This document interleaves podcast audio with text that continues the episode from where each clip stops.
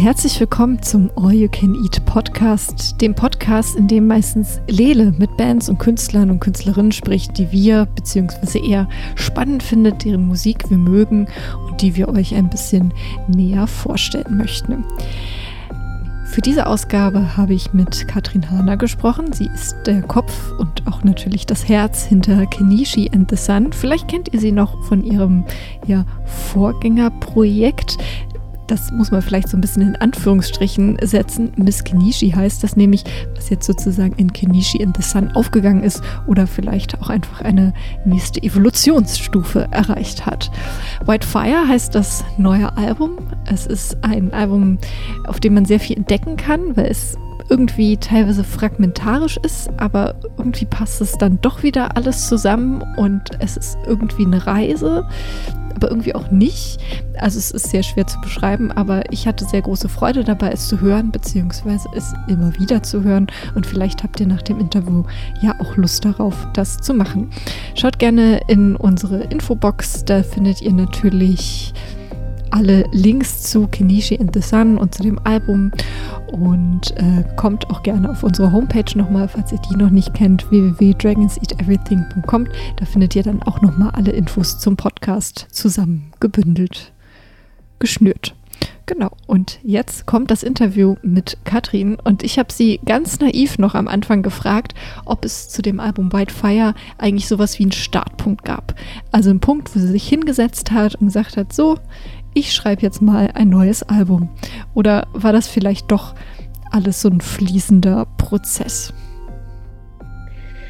Also es gab nicht so einen direkten Startpunkt. Ich würde sagen, mm, das hatte so vor drei, vier Jahren war das, also da habe ich dann immer mich hingesetzt und dachte dann so, okay, mm, und wollte dann irgendwie Songs schreiben auf der Gitarre und irgendwie äh, hatte ich das Gefühl, ich habe das so auserzählt. Also da ich, ich konnte dem irgendwie nichts hinzufügen. Und dann habe ich so gedacht, okay, wahrscheinlich ist es der Fall, dass ich einfach auch mal das Medium wechseln muss. Ähm, weil man, wenn man dann an einer bestimmten Ecke nicht weiterkommt, dann ist es ja manchmal einfach gut, so total die Ebene zu wechseln. Und dann war das so, dass ich zu der Zeit sowieso sehr viel im Kunstzusammenhang für Art-Performances, Musik und so Live-Kompositionen und Live-Scores ähm, geschrieben habe und dann auch am Theater gearbeitet habe und auch da so Kompositionen gemacht habe, wo ich viel mit so Elektronik und Synthesizern gearbeitet habe und auch der Ansatz einfach auch ein anderer war, als ich den vorher so von mir selber kannte. Ähm, und zwar einfach irgendwie wilder und ohne, so ohne Regeln. Also nicht, dass ich vorher irgendwelche Regeln beim, äh, beim Songschreiben hatte, das, aber man merkt dann erst, wenn man sozusagen, wie soll ich das sagen, erst wenn man den Rahmen wegnimmt, dann sieht man, wo das Bild aufhört oder so. Also das ist jetzt vielleicht ein bisschen, der Vergleich hinkt jetzt so ein bisschen, aber ich habe so das Gefühl, erst in dem Moment, wo plötzlich keine Regeln mehr da waren und ich in so eine Expansion gegangen bin, habe ich gemerkt, wie sehr ich mich vorher beschränkt habe. Es war mir aber vorher gar nicht klar. Und ähm, wahrscheinlich war das auch einfach genau die richtige Reihenfolge, weil alles passiert ja auch zum rechten Zeitpunkt. Und irgendwie war das dann so, dass ich einfach angefangen habe, ähm, ich wollte gar nicht unbedingt ein Album machen. Und dann habe ich aber einfach mir so ein, so ein wie so ein Forschungsprojekt oder ich habe es den Pleasure Workshop genannt. Ich habe dann immer so gedacht, okay, ich mache so lange an irgendeinem Thema so lange, wie es mir Freude macht und mich neugierig hält. Und wenn ich mich langweile, höre ich sofort auf. Und am Anfang war das wirklich so zwei Minuten oder so. Und ähm, das ging dann so eine ganze Weile lang, so zwei Minuten, vier Minuten. Und ich habe das echt durchgezogen, dass ich gesagt habe, okay, ich stehe auf, sobald sich dieses entweder so eine Enge im Körper einstellt, wo ich mich ähm, selber in irgendeine so Richtung zwingen will. So, ich weiß nicht, du kennst es bestimmt, wenn man so, wenn der innere Kritiker so anfängt oder wenn einfach so diese, diese alten Muster so sich einschalten. Ah, jetzt hast du das gemacht, jetzt hast du A gesagt, jetzt musst du B sagen. Und das empfinde ich eigentlich als sehr beklemmend, weil äh, ähm, das sind ja alles so, das ist ja nichts Neues, sondern das sind ja Sachen, die, die ich vorher schon tausendmal gemacht habe. Und dann habe ich immer gesagt, so, okay, wenn das einsetzt, dann habe ich sozusagen die tausendprozentige Erlaubnis, aufzustehen und aufzuhören. Und das habe ich dann gemacht. Und meistens bin ich dann sogar am selben Tag gar nicht nochmal ran, sondern dann erst am nächsten Tag. Und dann kam irgendwann so der Moment, wo ich auf die Uhr geguckt habe und irgendwie äh, eine Stunde war vorbei. Und ich war wieder total versunken in was. Und so hat sich das dann gesteigert und dann irgendwann gab es dann plötzlich ähm, so skeletale Songstrukturen und so Einzelteile. Und ja, so dieser Prozess von Bildermalen und Songschreiben hat sich irgendwie da so ein bisschen mehr angenähert. So dieses Vortasten, wieder zurück, wieder was wegnehmen, aufstehen, weggehen, hingucken. Ja, und dann irgendwann war das dann klar, okay, da ist genug Material für ein Album. Und dann, also das hat sich sozusagen selbst ein bisschen mir aufge, mir, mir angeboten. Ja. Ja, das ist ja, glaube ich, eh immer das Schwierige in der Kunst oder sicherlich auch in anderen Bereichen, ne? wenn man so, wenn man eine Sache macht und kennt, wie du es eben beschrieben hast und klar, dass man auch so Dinge in eine gewisse Struktur oder eine Organisation dann einfach, ja, die sich so entwickelt und dann da wieder rauszutreten, ist, glaube ich, nicht immer unbedingt so einfach. Wie wichtig war denn für dich auch ähm, ja das Umfeld, in dem du gearbeitet hast? Ich glaube, du warst ja auch mal ein paar Monate in Island, wenn ich das so richtig in meinem Kopf abgespeichert habe. Ja, also ich war ähm, tatsächlich so, mh, mm, so anderthalb Jahre tatsächlich sogar in Island. Ah, okay. So ähm, immer, also immer so ein paar Monate am Stück, mal sechs Monate am Stück, dann war ich wieder zwei Monate hier, war ich drei Monate am Stück. Und ähm, also das Umfeld, sagen wir mal, also das Umfeld beeinflusst einen ja immer, egal, also ob man das jetzt will oder nicht, ist auf jeden Fall meine Erfahrung. Es ist irgendwo und es kann einen auf eine negative Art und Weise beeinflussen. Also wenn das Umfeld sehr tump ist oder ähm, unfreudig, äh, dann zeigt sich das ja auch. Aber manchmal kann einen das auch sehr positiv befeuern. Also ich habe auch schon super Sachen in super langweiligen Hotelzimmern gemacht. Ähm, aber ähm, so im Großen und Ganzen, was ich sehr spannend fand, war eben dieser Wechsel von so einer rein, sagen wir mal, Pop- musikbasierten Musikerfahrung zu einer Erfahrung, wo ich plötzlich in Theatern Live-Musik gemacht habe zu äh, was absolut Abstraktem und sozusagen je äh, verschwurbelter oder je eigenartiger und eigensinniger, desto besser. Mhm. Und das war wie so ein Staudamm. Ich hatte das Gefühl, boah, da ist wie so ein Staudamm aufgebrochen. Ich habe so gedacht, oh, ich wusste gar nicht, wie beengt ich mich vorher gefühlt habe. Und es war dann auch so schön, weil so ähm, ganz viele ähm, so Begrifflichkeiten haben sich neu geordnet, so was schön ist, was spannend ist, was aufregend ist, was Leute reinzieht. Also man hört ja immer viel so diesen Jargon, so ja, der Hook und dies und das und so. Und plötzlich musste nichts davon mehr da sein. Und wieder, ich wiederhole mich da, ne? nicht, dass ich, ich habe da vorher auch nicht drüber nachgedacht, aber es ist ja doch dann die Welt, in der man sich bewegt. Ne? Mhm. Und ähm, also meine Songs sind ja schon immer ein bisschen äh, nicht so fokussiert auf jetzt Hooklines oder so. Ähm, aber auf jeden Fall, und das war echt wie so ein Staudamm. Und was ich damit sagen will, ist eigentlich, dass die Umgebung, die mich beeinflusst hat, waren eigentlich die anderen Menschen. Und zum Beispiel am Theater zu arbeiten und dieses Ding, dann waren da Momente wie, ah, lass uns irgendwie eine A Cappella-Version von Bohemian Rhapsody machen und währenddessen stecken alle in irgendwelchen ähm, weirden Pumuckel meets Barock-Kostümen und wir lassen alle Schauspieler ähm, an so Suspensions unter die Decke hochziehen, während sie singen. Um, und oder ich habe dann gesagt, okay, wir machen ähm, Schuberts Winterreise und alle spielen nur einen Ton auf der Flöte und ähm, der eine Schauspieler geht dann nach vorne und singt es und es war irgendwie im Grunde total hässlich und gleichzeitig so so unfassbar schön, ähm, dass ich dachte, naja, also wenn man das hier machen kann, dann kann ich das ja woanders auch machen. Also das war wie so ein, das zu empfinden, ja, auch mit lebendigen Menschen, dass die das dann machen, was man dann da sagt und dass man da dann diesen visuellen, Audio, audiovisuellen neuen Input hat, das, das hat mich einfach total, ähm, es hat wie so diese Kunstebene mit der Musikebene endlich verbunden. Mhm.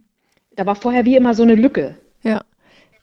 Ist es dann auch tatsächlich dann jetzt in Bezug dann auf die Musik dann auch so ganz klassisch kulminiert, dass du dann am Ende im 14 Tage im Studio warst mit noch weiteren Musikern? Oder wie hat sich das dann, hat sich das dann als klassischer Albumprozess, Aufnahmeprozess dann irgendwann dahin entwickelt oder ist es dann so geblieben, so dass es von überall immer diese Inspiration gab? Mm, also ich glaube, ehrlich gesagt, an dem Album ist ungefähr nichts klassisch äh, gegangen. Es war tatsächlich so, dass ich habe dann, ähm, also ich habe mich da so vorgetastet in die Songs und habe die so stückweise geschrieben. Also immer so Minute 50 und dann die nächste Minute dran. Also eher so wie so ein schriftstellerischer Prozess, so stelle ich mir das immer vor. Also ich habe so wie so eine Geschichte, so linear von Anfang bis Ende geschrieben und dann stellenweise hat sich das Instrumentarium dann komplett geändert. Also in der ersten Minute sind zehn Synthesizer und eine Bassline und dann plötzlich in der nächsten sind irgendwie Streicher und das, aber alles, was am Anfang da war, fehlt plötzlich.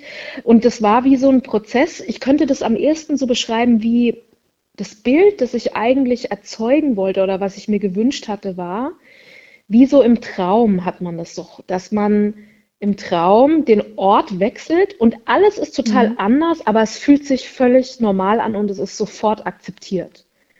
Also wie alles, so du gehst aus der Tür raus und bist aus, mhm. aus plötzlich in Australien und die Treppe geht äh, links nach oben und, und du sagst so, ja klar, ist kein Problem. Das Ding war aber, dann hatte ich alle diese Versatzstücke und dann musste man das irgendwie zusammenfügen, so dass das natürlich ähm, wie sagt man das, sonically, also dass es natürlich einen Klang, also eine Klangerfahrung gibt, die auch harmonisch und homogen ist. Und dann habe ich ähm, viele Musiker eingeladen, über so einen Prozess auch von einem halben Jahr oder so, immer wieder Sessions gemacht mit, ähm, mit äh, Bassklarinette, Bassflöte, dann mit Streichern, mit Hörnern, äh, Bläsern. Ähm, und dann nochmal Schlagzeug-Overdubs und alle möglichen Overdubs. Und dann der Mixprozess war dann nochmal irgendwie zehn Tage oder so, weil wir dann ähm, das alles ähm, auf dieser klanglichen Ebene miteinander, auf der Frequenzebene und so auch alles miteinander verweben mussten. Also das war dann auch nochmal eigentlich ein ganz schöner Akt. Also ich selber bin nicht in, in der Form so künstlerisch tätig, aber ich stelle mir vor allen Dingen auch Musik immer vor, dass das ja auch also so eine, so eine wahnsinnige Gehirnleistung ist. Also, weil wenn ich jetzt so einen Beitrag oder auch ein längeren, längeres Feature oder so schneide, dann habe ich ja auch so diese ganzen Teile im Kopf und da in Minute 20 kommt hier der O-Ton und hier kommt die Moderation, hier ein bisschen Musik. Aber bei Musik ist es ja auch so, wenn du beschreibst, okay, ihr habt dort Musik aufgenommen und natürlich, du hattest auch schon so Grundgerüste, aber dann muss das ja alles wieder zusammengebracht werden, sodass es dann stimmig ist, dass ähm, stelle ich mir auch ein gutes Gehirnjogging, glaube ich. Ähm, ja, gut für deine Gesundheit. Auf jeden Fall, ja. Tatsächlich. Es, ble es, blieb, es blieb zu jedem Zeitpunkt spannend, auf jeden Fall. ja, das ist gut. Ja, das ist auch spannend, wie du das jetzt erzählst mit dem, wie das Album entstanden ist oder so einige ähm, ja, äh, Geschichten daraus, wie es entstanden ist. Weil als ich es mir jetzt angehört habe und mich jetzt ein bisschen damit beschäftigt habe als Hörerin, erstmal, die ja dann da erstmal nicht dran beteiligt war, dachte ich auch, es hat was sehr, sehr Empowerndes, auch dieses Album. Und mhm, äh, also schön. auch von den Texten beispielsweise und natürlich auch, wie du das beschreibst, auch wie die Musik angelegt wird, in dem Sinne, dass man halt auch so ein bisschen rausgelockt wird. So zum, ich habe mir dann die Frage gestellt, okay, sind mir das jetzt zu viele Instrumente oder geht's noch oder so, ne? Also dass man so, glaube ich, auch so ein bisschen sich selber, ja, so ein bisschen vielleicht dann auch das hinterfragt, was man da hört und nicht einfach nur mitsingt, finde ich dann auch immer ganz spannend. Und aber auch in den Texten tatsächlich, so, die irgendwie changieren zwischen, mir ist dann irgendwie vorhin aufgefallen, auch nochmal, ähm, du hast dann in dem, ja, in Jan dann drin so Forward, Forward oder auch so, wenn du dann singst das in einem anderen Song Give me the life, so, gib mir das Leben. Also das ist ja dann auch so ein, so ein Ruf nach vorne. Und äh, mhm. ja, dann dachte ich auch so, Feuer ist ja auch das Leben, die Sonne. Absolut, absolut. Also das ist ja auch das, deswegen nenne ich ja, nenne ich auch die, die Richtung ja ein Sci-Fi Gospel, weil das Album tatsächlich auch eine, so wie so eine Anrufung ist, ne? Oder so eine Beschwörung eigentlich auch. Und ähm, ja, so ein, so ein, ja, ich kann es nicht anders beschreiben, so eine Beschwörung an das Leben hin, so, hey, ich bin hier, jetzt komm mal. so, lass uns das mal machen, ja, lass uns das mal gut machen, lass uns mal irgendwie äh, so groß sein, wie wir wirklich sind und lass uns mal trauen und ähm, und dann wieder, oh, ich habe doch Schiss und oh, doch, ist alles scheiße und wow, und ich muss irgendwie, also es ist so, ich finde so das ganze Leben, wenn man das so betrachtet, nicht, dass ich jetzt versuche, so das ganze Leben in so ein Album oder so reinzupacken, weiß nicht, ob das überhaupt geht, aber ich finde so, wenn man sich so sein Leben so betrachtet in dieser ganzen Fülle, wie einfach alles so eng beieinander ist. Also mhm.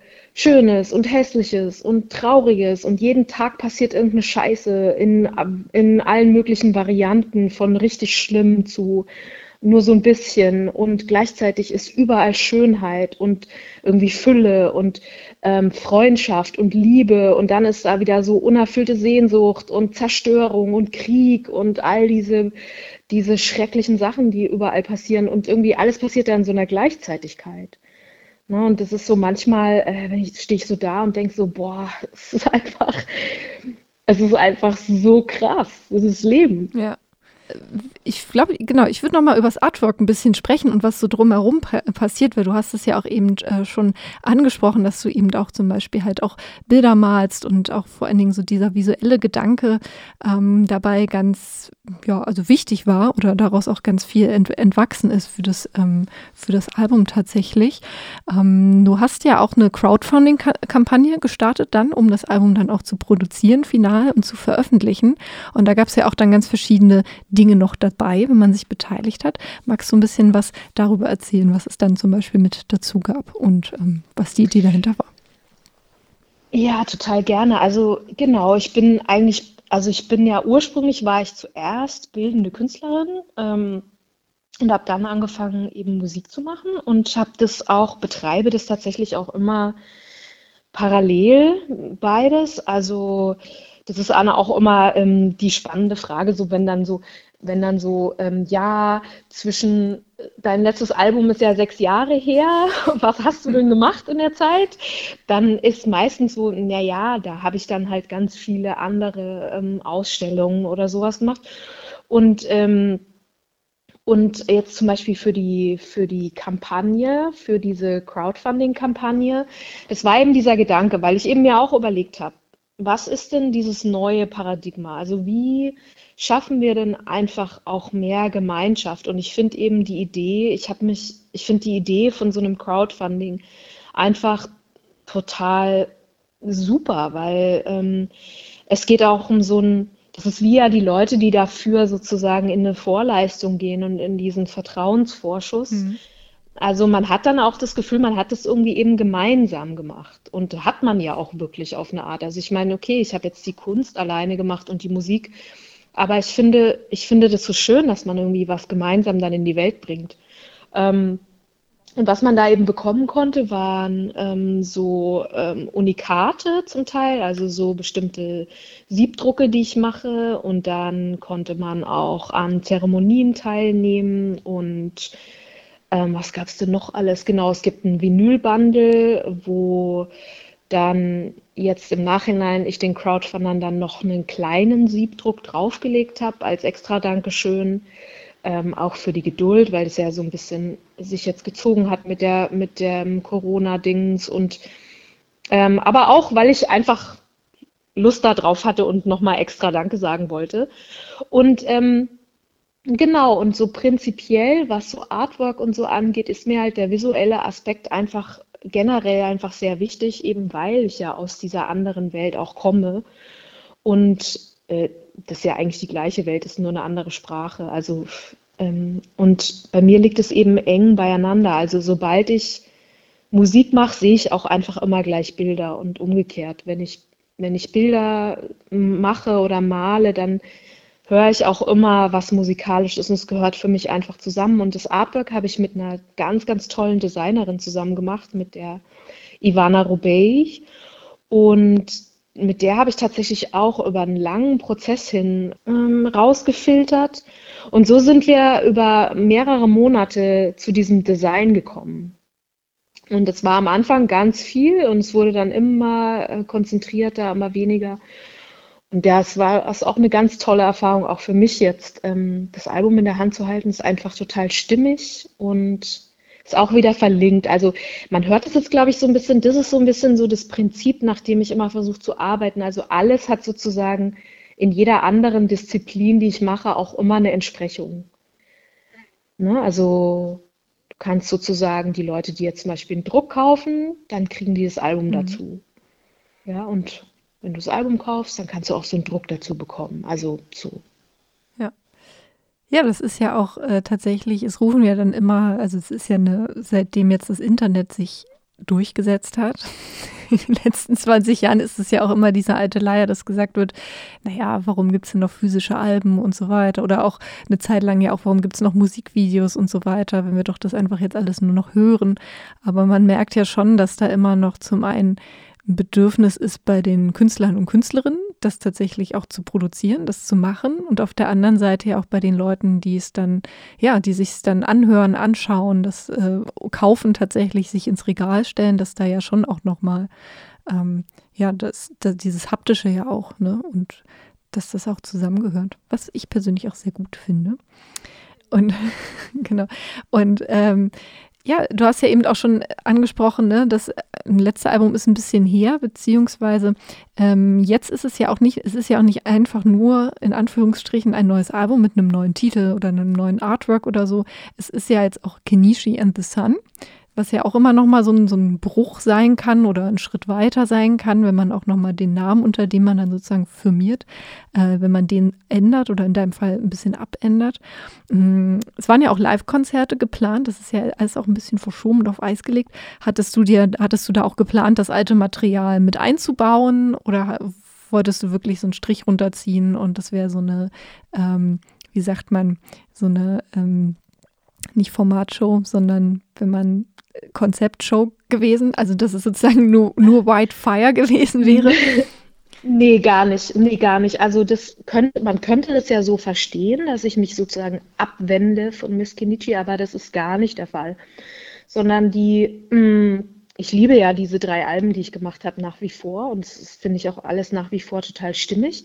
Was aber passiert war, ist, dass eben ich habe halt jahrelang nach einem Weg gesucht, wie ich diese verschiedenen Disziplinen, die ich mache, also auch ein bisschen die komplexere Musik, ähm, also nicht, dass jetzt so ein, so ein White Fire Album unterkomplex ist, aber so die eine andere Hörgewohnheit bedient jetzt zum Beispiel. Ne? So, ich habe da so lange Instrumental-Tracks, ähm, die ich eben fürs Theater gemacht habe und so, oder dann eben die Kunst und sowas.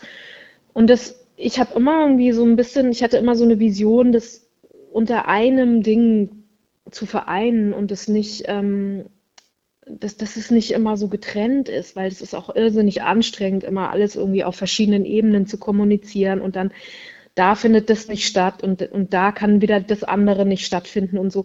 Und das ist natürlich nach wie vor so, aber ich musste für mich in meinem, in meinem Ausgangsszenario musste ich einfach da auch so eine Klarheit schaffen und es hat sich mir fast so aufgedrängt, dass Miss Kenichi war so, wie so, das war so auf meine, das war so nur meine Person und dann auch nur weiblich und ähm, so, das wurde mir einfach auch dann zu eng und ich habe gedacht, da passen aber die, die Bilder, die sind nicht Miss Kenichi, das ist nicht das und es stimmt dann auch einfach nicht.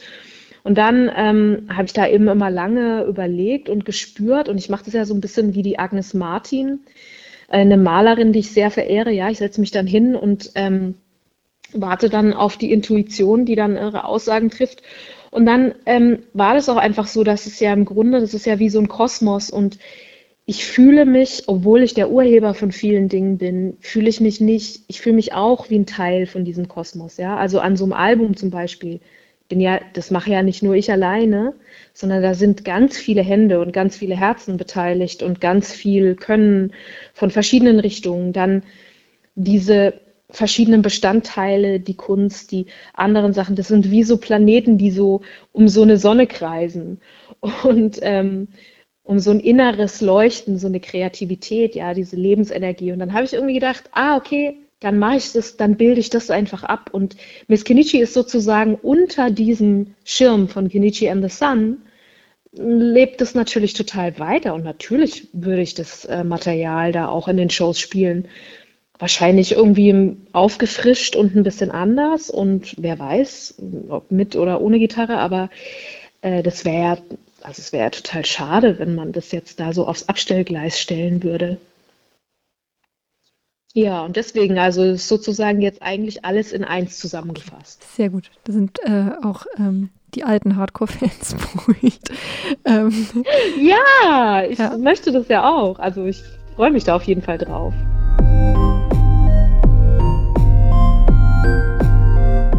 Und an dieser Stelle nochmal ein großen, großen Dank an Katrin für das wunderbare Gespräch und natürlich auch das wunderbare Album Whitefire heißt es. Unter dem Namen Kenichi and the Sun findet ihr es eigentlich auf allen gängigen Streaming-Plattformen, also hört dort auf jeden Fall mal rein. Ihr findet auch in den Show Notes zu dieser Folge natürlich auch nochmal alle Links zu Kenichi and the Sun.